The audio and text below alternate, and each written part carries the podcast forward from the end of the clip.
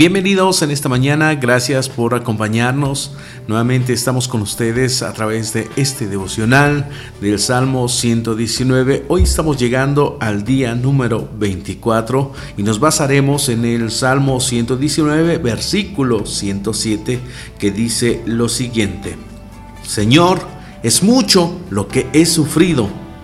Dame vida conforme a tu palabra. Señor, necesito, Señor, por favor, dame. Muchas veces así se pueden escuchar, así se pueden escuchar nuestras oraciones cuando estamos pasando por un momento difícil o un momento de sufrimiento.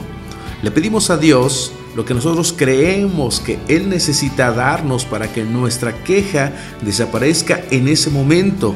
El salmista en el versículo 107 nos da un ejemplo de cómo venir en oración al Padre y cómo pedir de acuerdo con su designio y no con el nuestro.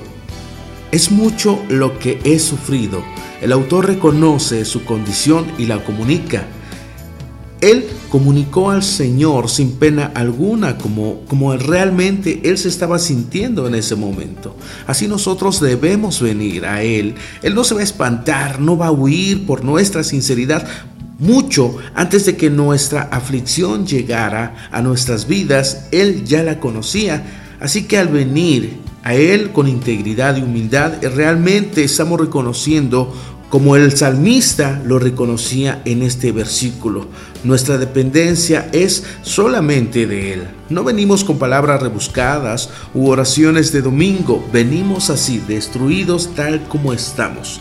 Y así, al venir vulnerables delante de Él, hay que pedirle al Espíritu Santo que nos ayude a orar su voluntad. Muchas veces no lo sabemos, pero el Espíritu mismo intercede por nosotros con gemidos indecibles, como podemos verlo en Romanos 8:26. La relación y la confianza que el salmista tiene con el Señor se ve reflejada en esta petición.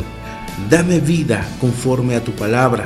En esta parte el autor está pidiendo de una forma correcta.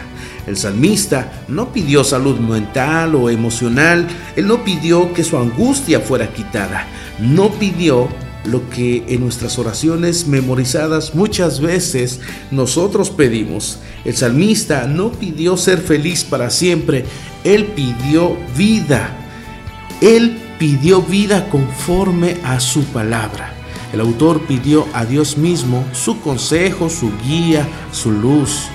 ¿De qué forma nosotros nos acercamos hoy en día con nuestro Dios? ¿De qué forma estamos pidiendo en nuestras oraciones? Quizá con el paso del tiempo tú y yo hemos aprendido a cómo orar. Ya sabemos usar tal o cual palabra para dirigirnos en nuestras oraciones y quizás aun cuando estamos en público, podemos orar de una forma tan elocuente que las personas que nos escuchan, que las personas que están ahí presentes pueden decir, wow, qué padre ora esta persona. Pero en el corazón sabemos que lo que sentimos es otra cosa. Por eso, por eso tenemos que ser reales en nuestras oraciones. ¿Por qué? Porque las aflicciones de la vida son reales. La pérdida de un trabajo, de un ser querido, la pérdida de la salud, la incertidumbre, la pena, la ansiedad que estamos sintiendo, que estamos viviendo, todo, todo esto es real y también todo esto puede tentarnos a hacer oraciones pidiendo para nuestra comodidad, oraciones en las cuales exponemos una lista de deseos en lugar de mostrar nuestro corazón herido. Pidamos como el salmista, Pidámoslo a nuestro Dios, pidamos su palabra. La palabra de nuestro Dios permanece para siempre, como lo podemos leer en Isaías 48. La palabra de Dios es viva y poderosa como lo podemos ver en Hebreos 4:12. ¿Recuerda esa escritura donde se nos habla de que la palabra de Dios tiene vida y poder?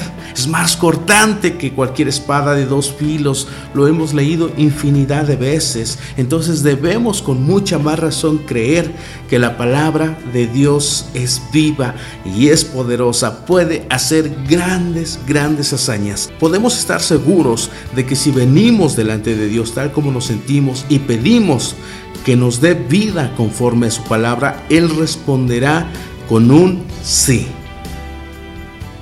De hecho, esa petición ya fue contestada afirmativamente en la cruz.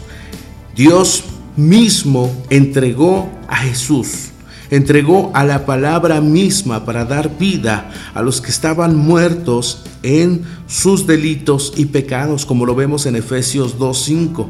Él entregó el pan de vida para que de una vez por todas la mayor de nuestras aflicciones, que es el pecado, fuera quitado. Podemos sentirnos libres, hermanos, podemos sentirnos agradecidos de todo lo que hemos recibido a través de Jesús. Así es que confiemos en la respuesta afirmativa del Señor a ser vivificados en su palabra. Abre tu Biblia, hermano. Léela, medita en ella y entonces encuentra la verdadera vida. Que Dios te bendiga y nos vemos en el siguiente episodio. Muchas gracias.